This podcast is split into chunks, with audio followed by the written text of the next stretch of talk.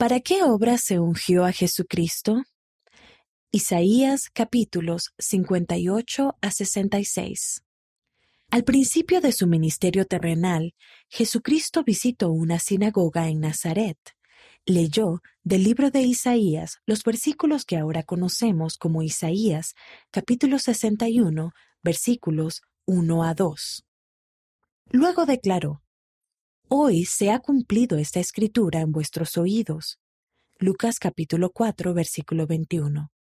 Los primeros tres versículos de Isaías capítulo 61 describen la misión y el ministerio del Salvador.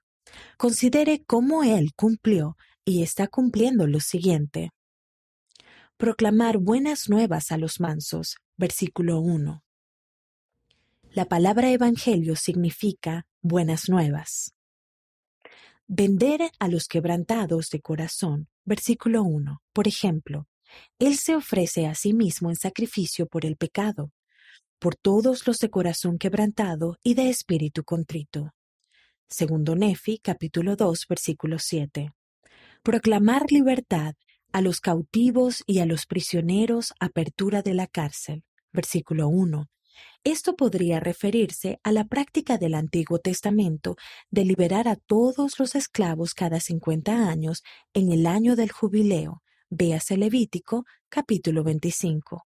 Pero también puede referirse a la predicación del Evangelio en el mundo de los espíritus para liberar a los que se encuentran en la cárcel de los espíritus.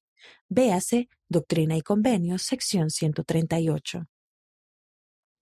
Que se les dé gloria en lugar de ceniza. Versículo 3. Cada uno de nosotros probaremos las amargas cenizas de la vida, del pecado y del descuido, el pesar y la desilusión, pero en alas de una promesa segura de inmortalidad y de vida eterna. La expiación de Cristo nos puede elevar en gloria por encima de nuestras cenizas. El consolar a todos los que lloran, versículo 2. El Señor puede consolarnos por medio de su Espíritu y también podemos consolar a los que necesitan de consuelo. Mosía capítulo 18 versículo 9.